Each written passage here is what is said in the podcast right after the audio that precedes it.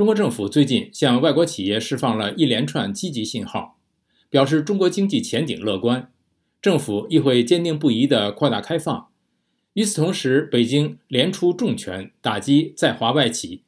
先是暂停德勤北京分所营业三个月，并处以罚款，随后又接连拘留了一家美国企业和一家日本企业的员工。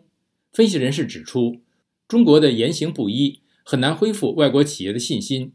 以下是陆洋分享美国之音记者林峰的报道。陆洋，好的，志远。中国总理李强三月三十号在海南博鳌亚洲论坛二零二三年年会上发表主旨演讲，再次强调中国将坚持改革开放，让各国分享中国发展红利。云云，这是中国高层领导在几天时间里第三度发出要坚持对外开放、改善营商环境、鼓励外国企业来华投资或扩大投资。此前，中国副总理丁薛祥和中国商务部长王文涛也都先后在不同场合释放两大信号：一是中国扩大开放的脚步不停；二是中国将在改善营商环境上推出更多具体措施。华盛顿智库战略与国际研究中心经济项目高级研究员杰拉德·迪皮波对美国之音说：“这在一定程度上是因为中国领导人可能认为。”中国经济需要投资和消费的大幅反弹，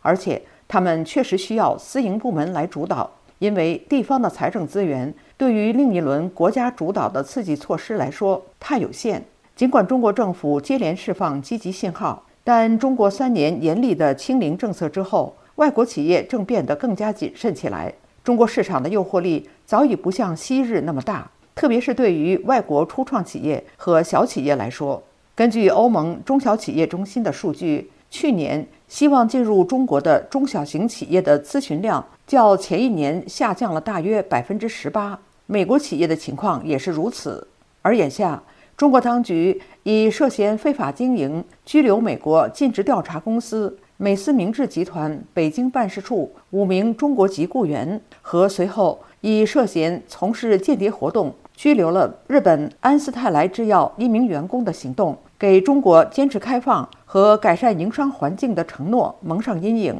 在此之前，中国财政部还对德勤北京分所处以暂停业务三个月和约合三千一百万美元的罚款，理由是该所未能审计出中国华融底层资产真实状况，对已经发现的异常交易未恰当发表审计意见。全球政治风险咨询公司。欧亚集团中国企业事务项目主任安娜·阿什顿认为，对美思明治集团和安斯泰莱制药员工的拘留发生的时机令人困惑。恰逢中国政府试图缓和外国企业对中国经商环境的忧虑之际，尽管很可能是巧合，但的确令外国商界感到震惊。专家预测，地缘政治因素，特别是美中关系难以有所改善。使企业审视其在华商业机会的风险和机遇变得更难以预测和复杂化，将可能会成为限制外国企业进入中国市场或扩大在华投资的一股逆风。